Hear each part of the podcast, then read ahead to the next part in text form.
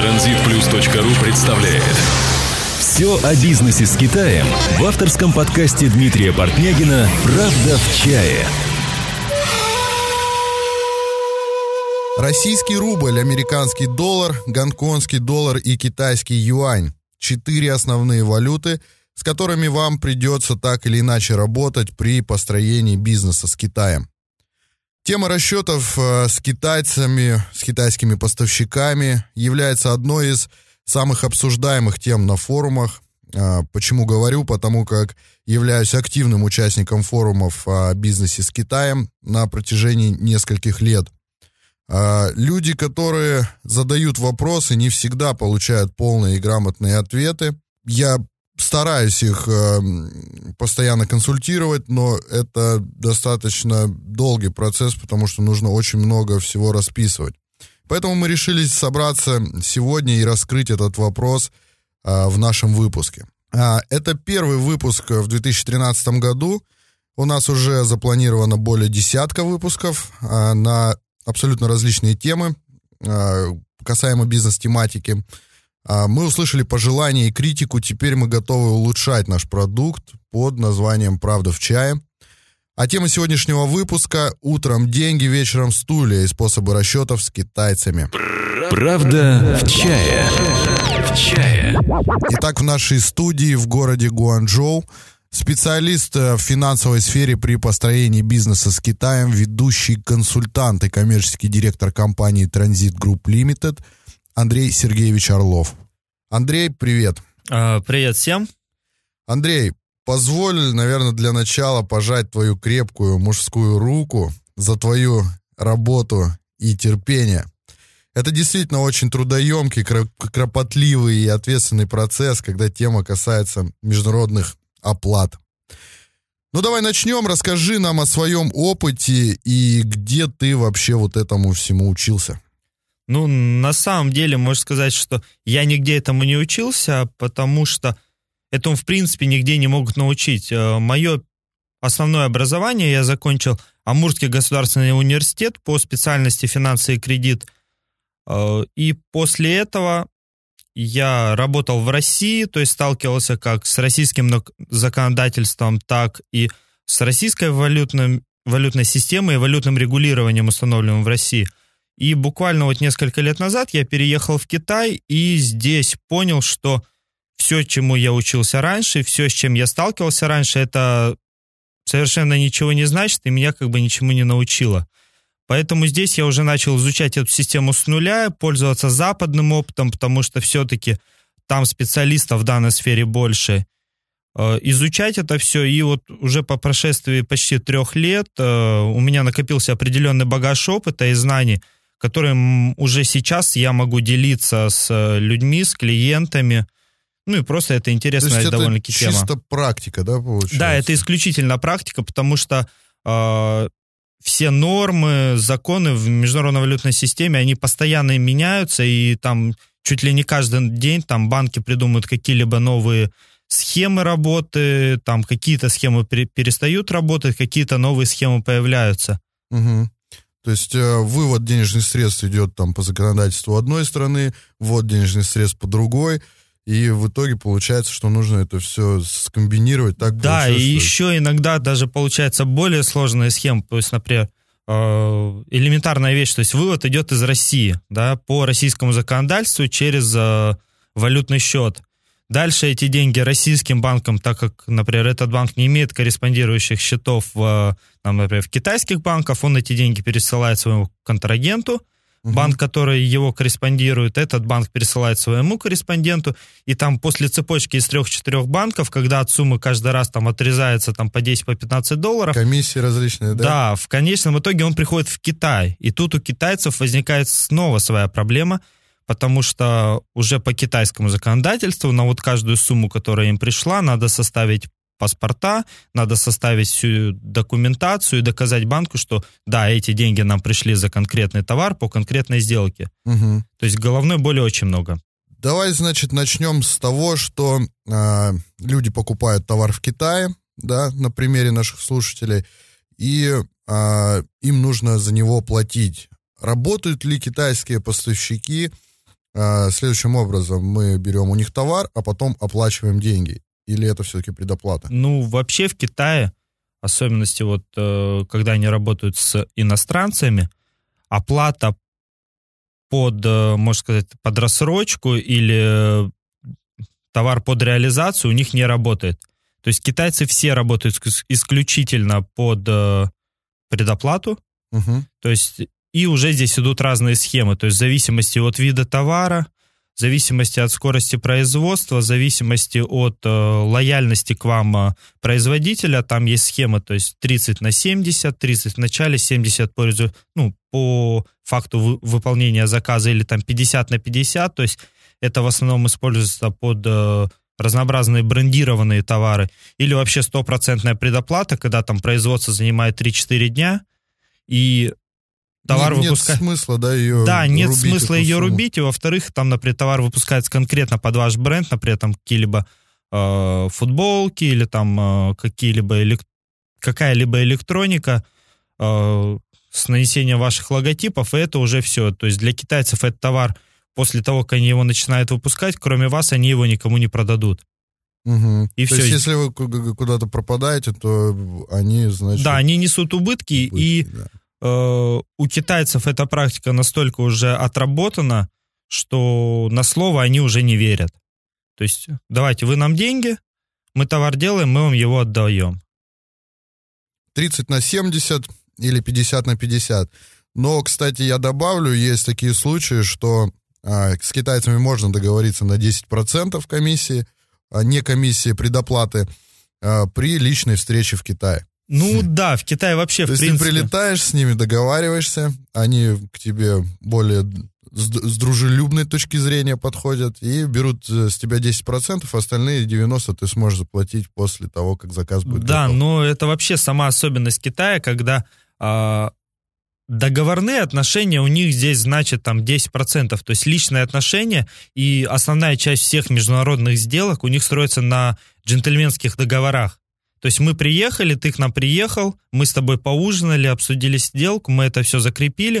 То есть теперь мы тебе доверяем, ты как бы свой человек. Э, это даже, можно сказать, есть э, один из краеугольных камней, почему у многих американских компаний не получается строить бизнес с Китаем. Они просто в шоке от таких да. договоров, да? У них э, просто в голове не умещается то, что зачем мне разговаривать, там, встречаться с кем-то, там, нашему директору компании ехать с китайцами, можно сказать, водку пьянствовать, а, вместо того, чтобы мы там договорами обменялись, наши секретари встретились и вопрос этот решили.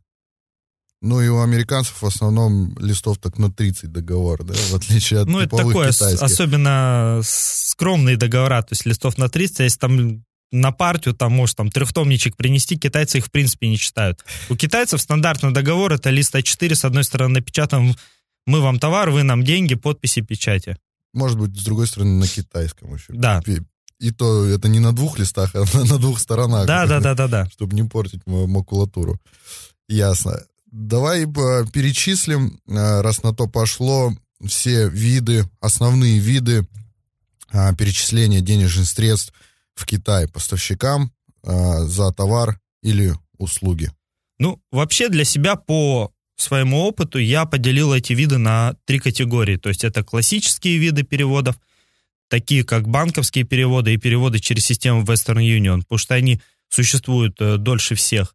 Потом э, неклассические способы переводов – это переводы через компании и финансовые агенты в стране, где клиент является резидентом.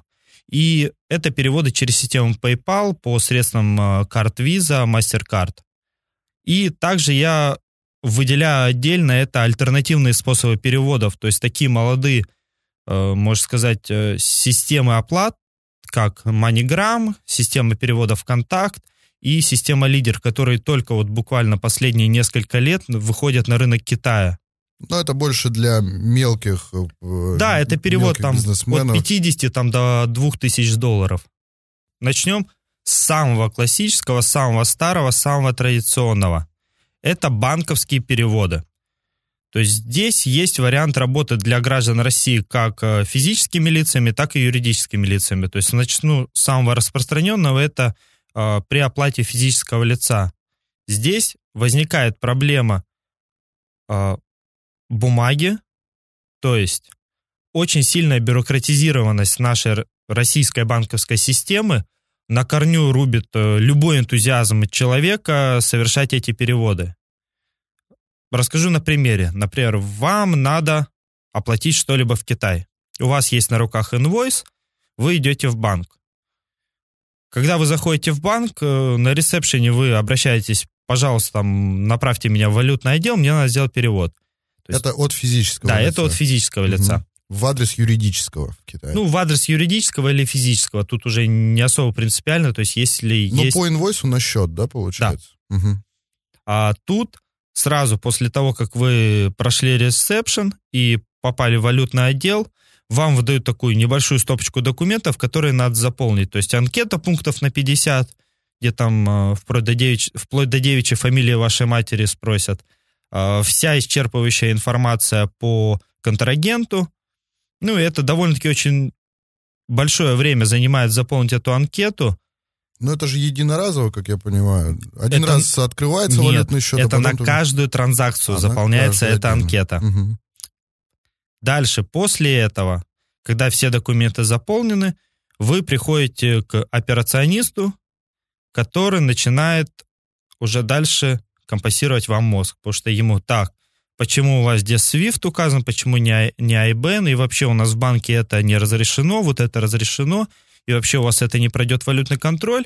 А в 90% случаев на практике могу сказать, что никаких мифических правил там э, банков не существует, это просто э, прикрывается некомпетентность операциониста, который, не сталкиваясь в ежедневном режиме с валютными операциями, просто не знает, что SWIFT там и IBAN это почти одно и то же, потому что SWIFT это просто, если переводить на, Росси, на российскую практику, это Big, банка. Да, Big угу. банка. А в iBane это также является счетом получателя, но там еще в начале указывается, что это за банк, то есть также код банка указывается. То есть... В итоге они э, не имеют права вам отказать в транзакции по а. каким-либо причинам, что там э, не, нельзя этого делать. Там, и... По закону Российской Федерации о валютном регулировании и валютном контроле, то есть если мне изменяет память, это статья 6, физическое лицо резидент Российской Федерации имеет право на основании подтверждающего документа переводить любую сумму за рубеж. То есть, если у вас есть инвойс, если у вас есть бумага, которая подтверждает, что вы оплачиваете, там, например, китайской компании за товары или за услуги, вас никто не имеет права ограничить в этом переводе. То есть, если вам начинают ставить палки в колеса, то вы можете спокойно вызывать старшего операциониста или управляющего банка, и говорить, на каком основании вы мне это пытаетесь запретить. То есть, если я пришел а, с инвойсом в банк, хочу заплатить 100 тысяч долларов а, на, допустим, ту же гонконгскую компанию от физлица, мне никто не сможет это запретить. Я смогу провести эту транзакцию. По российскому законодательству, да. Дальше, следующий случай. Для физических лиц, если переводы небольшие, например, ежедневные переводы до 5000 долларов, а, очень хорошей альтернативой э, являются переводы через онлайн-банки. То есть вы открываете счет в банке, делаете себе валютный счет в этом же банке, заходите там, например, через э, онлайн-систему данного банка, вводите все реквизиты получателя, прикрепляете туда фотографию, ну или копию инвойса сканированную. Давай добавим, через какой лучше этот банк? Это же Альфа-банк, да, по-моему? Ну, вообще, на сегодняшний день, э, как Клиенты наши говорят, э, как мой личный опыт, это два банка, которые дают без каких-либо проблем и проволочек проводить такие операции. Две самые удобные системы на сегодняшний день существуют. Это система ВТБ-24 и Альфа-банк. У них э, в онлайне вы можете э, произвести конвертацию денег из рублей в доллары, в валюту, и сразу сделать перевод э, на счет вашего контрагента. Только необходимо будет приложить туда копию еще раз повторюсь, подтверждающего документа, чтобы этот перевод прошел без проблем и каких-либо проволочек. Если у них какие-то вопросы контроль. будут, они посмотрят э, прикрепленные да. документы, инвойс, там что-то, договор да. будет. То есть всегда, когда э, в России производится валютная операция, эта операция проходит валютный контроль банка. Потому что с банков за все валютные операции спрашивает уже центральный банк. Угу. Поэтому на каждую операцию должны быть э, какие-либо подтверждающие документы.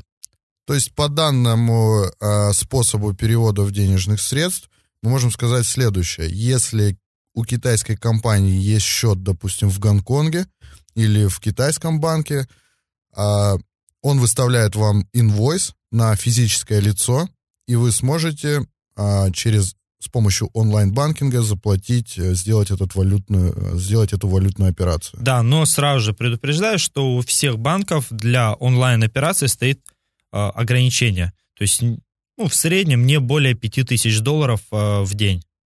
То есть э, не более 5000 долларов, если вы через компьютер, и неограниченная сумма, если вы через кассу в банке. Да, но тут также надо уже уточнять, потому что валютное законодательство России тоже довольно-таки регулярно меняется.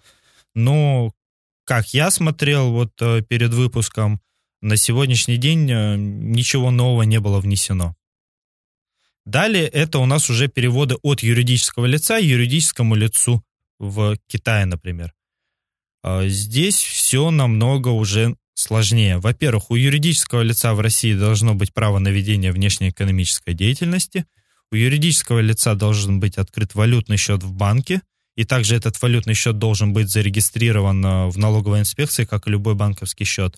Угу. А потом при совершении сделки, я точно не помню какие лимиты, но вроде бы до 50 тысяч долларов нет необходимости составлять паспорт сделки, свыше 50 тысяч долларов уже необходимо составлять паспорт сделки. Далее необходимо предоставить в банк, в валютный контроль банка контракт, по которому вы оплачиваете, необходимо предоставить инвойс и исчерпывающую информацию о получателе средств. Потом объяснить, зачем вы это делаете перевод, куда вы это делаете перевод, для чего вы делаете этот перевод. Ну, в общем, довольно-таки муторная операция. Но она на самом деле самая правильная операция. Это когда российская компания юрлицо в России заключает прямой контракт с юрлицом в Китае. Да. Но здесь есть свои минусы в том, что если вы перевели э, денежные средства по валютному счету, то, соответственно, по этому контракту вы обязаны привести товар.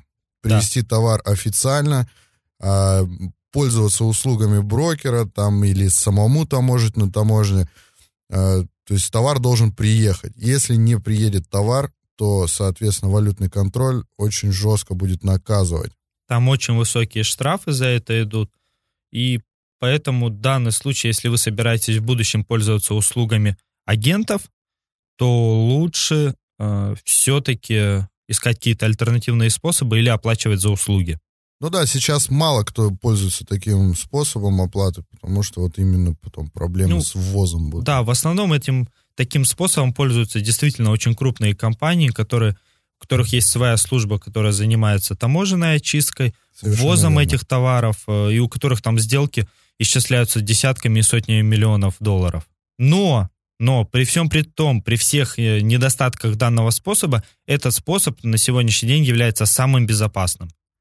Потому что уже при нарушении, например, китайской стороной каких-либо пунктов контракта, вы имеете право подавать э, на них в суд, и вы, в принципе, можете а, потом вернуть свои деньги после энного количества лет разбирательств по этой сделке.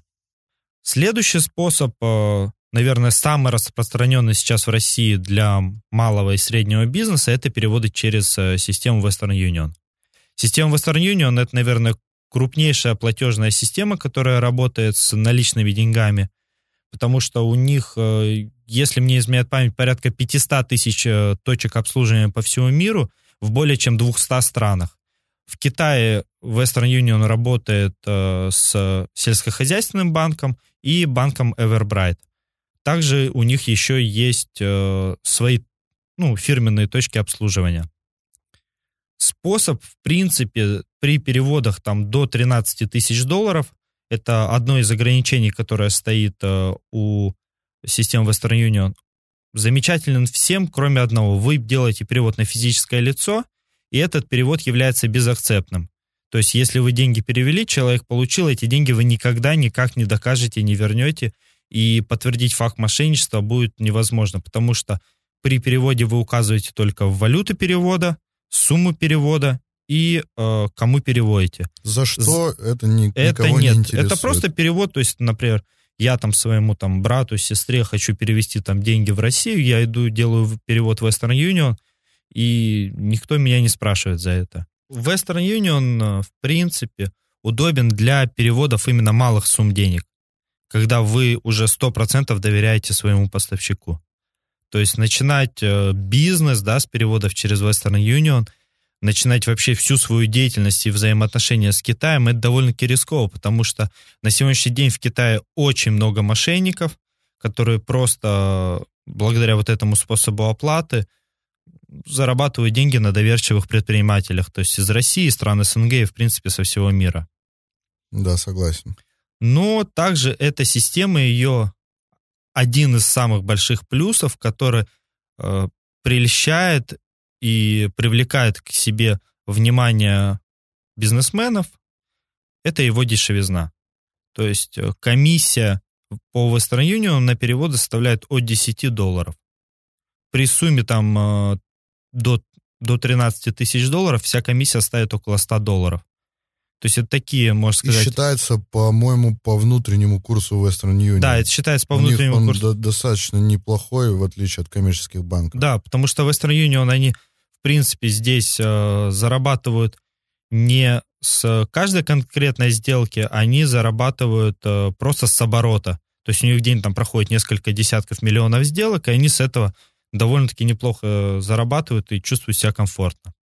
Но при получении в Китае это отдельный вообще вопрос, по-моему. Да, Я Пол- получал несколько раз Western Union, просто были такие моменты, что нужно было небольшую сумму получить.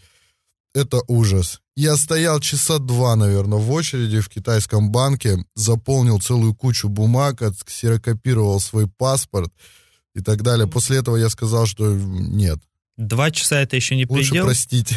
Да, два часа это еще не предел. У меня был случай, когда я провел в банке порядка пяти часов, потому что мне надо было получить перевод. Да, то есть в отличие от э, отправления денежных средств, получить их достаточно сложно в Китае. Да.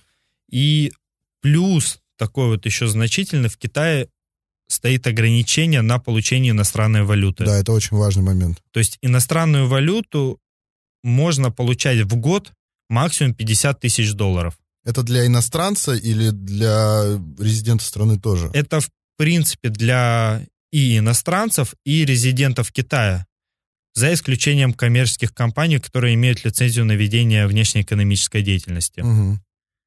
Поэтому это все очень жестко отслеживается.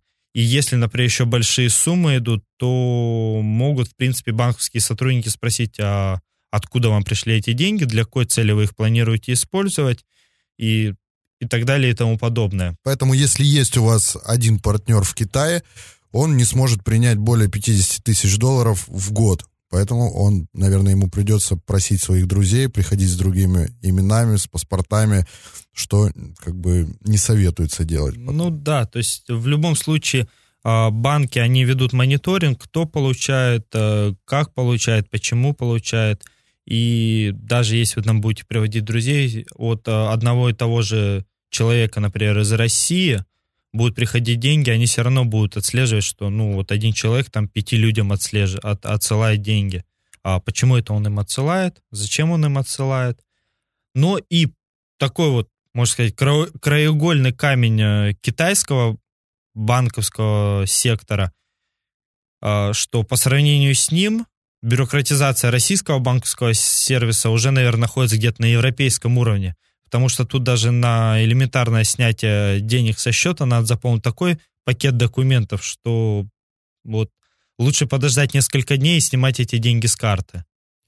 Хорошо, в Western Union, думаю, что мы раскрыли вопрос. Э, Следующий, еще есть виды какие-то? Дальше, да, это вот мы рассмотрели первую категорию классических способов перевода. Дальше идут уже не классические способы, такие как перевод через финансовых агентов и через систему PayPal. Начну с финансовых агентов, потому что этот способ перевода довольно-таки молод. Он появился относительно где-то 3-4 года назад. То есть история вообще его появления сокрыта туманом и тайной, но я думаю, суть этого процесса сводилась к тому, что людям просто надоело тратить время в очередях, тратить время на вот этот лишний валютный контроль, э, доказывать, что ты там не медведь, не олень, не прочее животное, и тебе надо эти деньги перевести вот конкретно под сделку, не тратить э, время на перевод. А финансовыми агентами в данном случае являются компании, официально зарегистрированные в России, которые э, имеют право на ведение внешнеэкономической деятельности, у них есть открытые внешнеэкономические контракты, и они могут без каких-либо проблем принимать деньги в России и переводить эти деньги уже на счет э, контрагентов в Китае. Да, по которым у них э, копится вот эта задолженность по контракту, они ее должны погасить, и им нужны для этого, соответственно, деньги. Да, да, Они могут да. принимать эти суммы и без процентов абсолютно отправлять в Китай. А, В России данная схема является полностью легальной, белой и прозрачной. То есть она удобна как э, для физических лиц, так и для юридических, потому что здесь не надо заполнять тонны бумаг, не надо какую-то бюрократическую цепочку проходить. Э, Вся задача клиента сводится к тому, что надо позвонить в компанию, которая предоставляет такие услуги, сказать, ребята, мне надо сделать перевод, они обычно в электронном виде высылают форму заявки, вы эту заявку заполняете там, или приезжаете к ним, отдаете наличность, э, если сумма небольшая, или делаете банковский перевод по России. А Для физических лиц это удобно тем, что им надо заполнить только листик из пяти пунктов, где указаны реквизиты, кем вы являетесь, и подписать, что вы согласны с требованиями э, системы о комиссиях и сборах.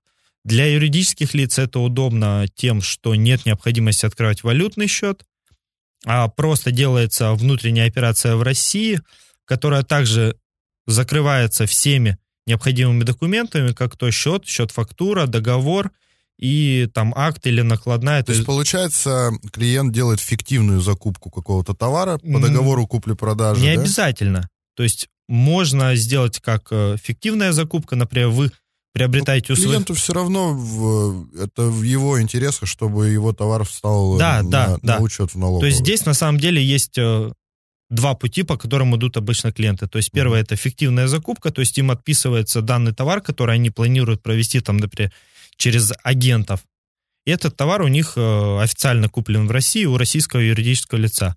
А второй вариант это просто оплачиваются за финансовые услуги, то есть за посреднические услуги. И также, то есть там указано сразу же будет в счете комиссия, то есть за что, как прошло. Но по опыту могу сказать, что 90% людей пользуются первым вариантом. Потому что при, при этом варианте они всегда могут поставить товар на баланс компании и без проблем его продавать. Многие за этим и идут в эти компании, чтобы получить эти документы да. потом. Средняя вообще э, комиссия данных компаний, она является более высокой, чем в банках, более высокой, чем по Western Union. Она составляет э, от э, 3 где-то до 6 до 7 процентов. Но за счет того, что люди получают полный пакет документов и избавляются от э, необходимости заполнять э, какие-то там бумажки, ходить по кабинетам, для них эта с- цена как бы не значит ничего. Хорошо, они получили деньги в России. Что дальше происходит с этими деньгами? А после того, как э, компания получает деньги в России, она на реквизиты, которые указаны э, в заявке. заявке да, от клиента, они просто оформляют перевод валютный. Они переводят на свою какую-то компанию в Китае, и эта китайская компания а, потом оплачивает их поставщику, правильно? Ну, есть вообще несколько вариантов. То есть э, на сегодняшний день также распространены три основных способа оплаты. Например, первый вариант это оплата, они из России по своему контракту переводят э, своему контрагенту где-нибудь там на Кипре, и после этого их контрагент там на Кипре оплачивает уже в Китай. Второй вариант, они, например, также из России по открытому контракту переводят в Гонконг, из Гонконга там платеж до Китая идет в течение там двух-трех часов. А, И третий вариант, они делают перевод напрямую на свою компанию в Китае, и уже он по Китаю расплачиваться. Во-первых, тут в данном случае преимущество главное для китайцев, что у них нету внешнеэкономической деятельности. они получают деньги от такого же юридического лица в Китае. И, соответственно, с этого не платят никаких э, налогов, да? Ну, дополнительные налоги за ведение внешнеэкономической деятельности на них уже не распространяются. Насколько я знаю, еще э, люди платят за SWIFT. Да, э, также как бы каждой операции... Помимо процента. Да, каждой э, операции добавляется фиксированная сумма за каждую транзакцию, которая взимается за оформление, во-первых, всех документов в России – и также за SWIFT, то есть э, за все... Э, Сборы банковские. Да, за все банковские сборы и сборы банков-контрагентов, потому что обычно эта цепочка состоит там из трех-четырех банков, где каждый банк берет там от 5 э, до 15 долларов. Поэтому эта сумма, от нее никуда не уйти, от нее никуда не деться, и у разных компаний она составляет от 100 до 150 долларов. Угу. За одну транзакцию. Да, за каждую транзакцию. Плюс вы оплачиваете комиссию. Да. То есть тут главное э, понимать, что вы, например, в России переводите, я там, например, перевожу 100 тысяч рублей, и вы мне вот заплатите на первого поставщика, второго поставщика и третьего поставщика. То есть надо понимать, что за одну транзакцию здесь взимается не по России, а за одну транзакцию именно конечную э, вашему поставщику. То есть за каждую из них, например, вы 100 тысяч, за 30 тысяч, например, вы переводите, будет взиматься одна комиссия, за 50 тысяч другая комиссия, за 20 тысяч третья комиссия, и каждая из этих транзакций будет добавлена сумма оформления перевода. А следующий способ тоже довольно-таки молодой сейчас. А, это переводы через систему PayPal. Так как Китай начинает наконец-то более активно использовать э, ВИЗ. Кстати, давай прервемся по предыдущему. Э, там какие-то гарантии же есть? Да, гарантии вообще у финансовых компаний гарантия является это договор, который они заключают с клиентом угу. на, на агентские услуги.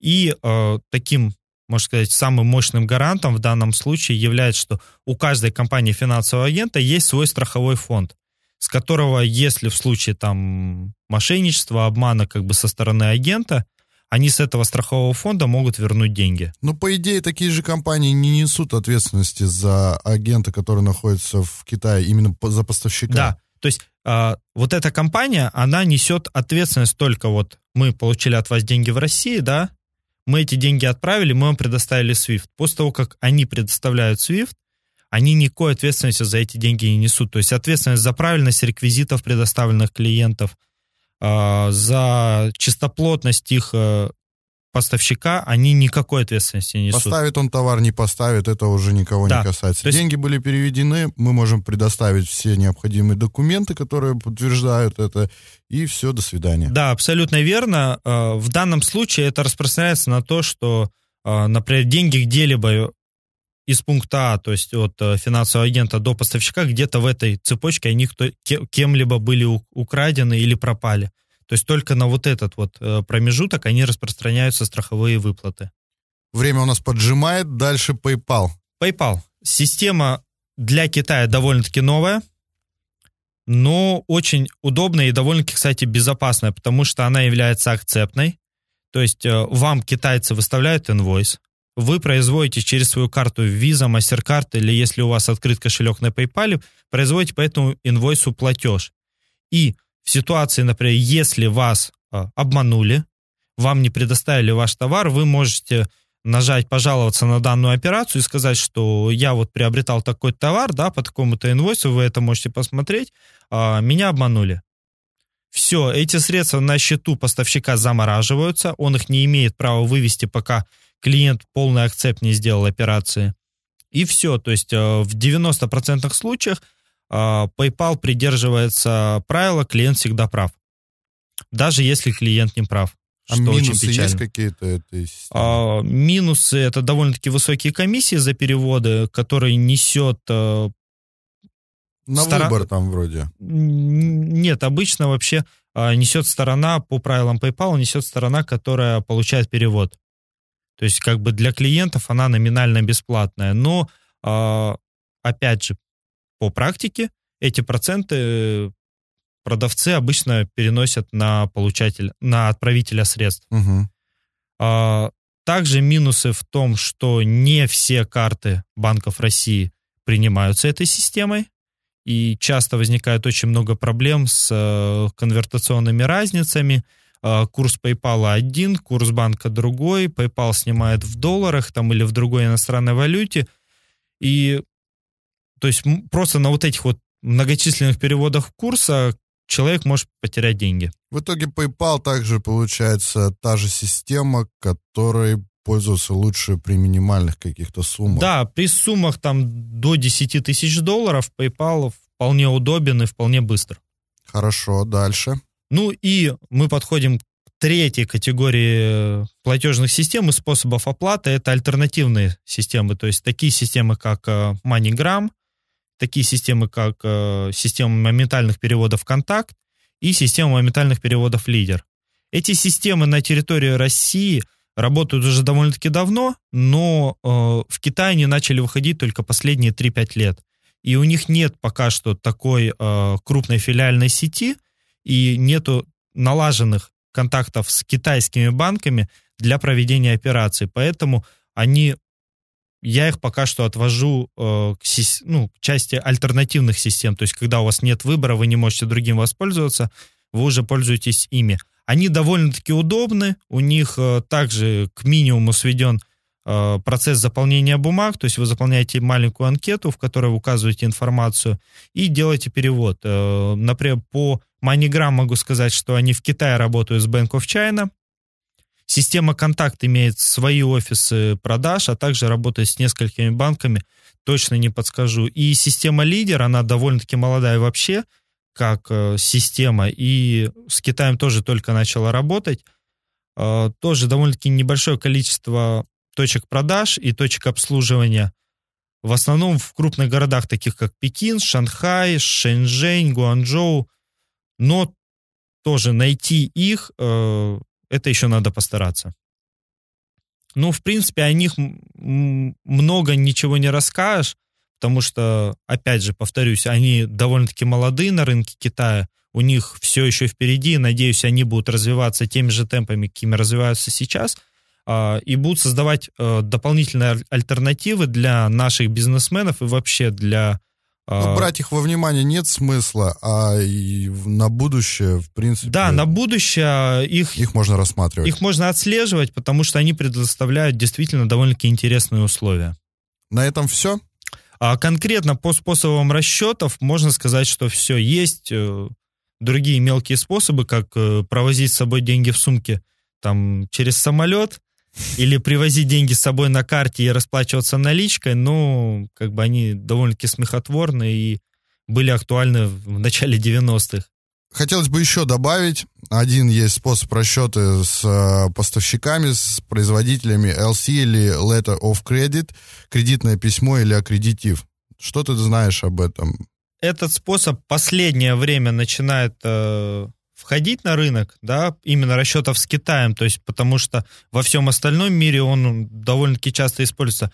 Этот способ замечателен всем. Он и безопасный, и э, необходимость там заполнения всех документов, причем гарантами выступают банки получателя и банки отправителя, в нем все замечательно, кроме одного маленького нюанса. Процесс оформления всей документации и получения денег занимает от месяца до четырех. И при краткосрочных и постоянных сделках он э, может просто не иметь смысла, потому что первая закупка растягивается у вас на 4-5 месяцев, но в дальнейшем уже, если открыта кредитная линия в банке, это будет проще. Но для этого надо потратить время, надо подтвердить все документы. Также ввоз, ввоз товара производится самостоятельно, а не через агентов. А дальше подтверждающие все документы, подготовка всех необходимых договоров. А, это там закорючка не нравится банку получателя, это банку отправителя. То есть если вы готовы потратить 3-4 месяца постоянной нервотрепки со стороны банков, этот способ для вас. Если необходимо произвести быструю оплату, то лучше обратиться... Ну и не всегда ваш, э, ваш партнер согласится на эти условия, потому как китайцы не любят вообще этой всей э, тягомотины с документами, и во-вторых, они любят сначала увидеть деньги на своем счету, а потом уже приступать непосредственно к работе. Да, по также опять на практике могу сказать, что обычно этим способом работают действительно крупные компании, у которых там вот э, сумма аккредитивов там не менее 100 тысяч долларов, у которых вся эта процедура получения аккредитива, э, рассмотрения аккредитива сведена к минимуму, и где вот конкретно этими аккредитивами занимается там штат сотрудников из нескольких десятков человек, которые все это делают очень быстро, очень оперативно и очень грамотно. Для малого бизнеса этот способ, лично я считаю, малоприемлем. Итак, подведем итог. Способов оплаты действительно много. А, выбирайте для себя не только удобный способ из вышеперечисленного списка, но и надежный. Напоминаю, сегодня у нас в гостях был Андрей Сергеевич Орлов, специалист по финансам, коммерческий директор компании Transit Group Limited в городе Гуанчжоу. Это был подкаст о бизнесе с Китаем «Правда в чае» и я его ведущий Дмитрий Портнягин. Удачи и до свидания. До свидания. Подкаст выходит при поддержке transitplus.ru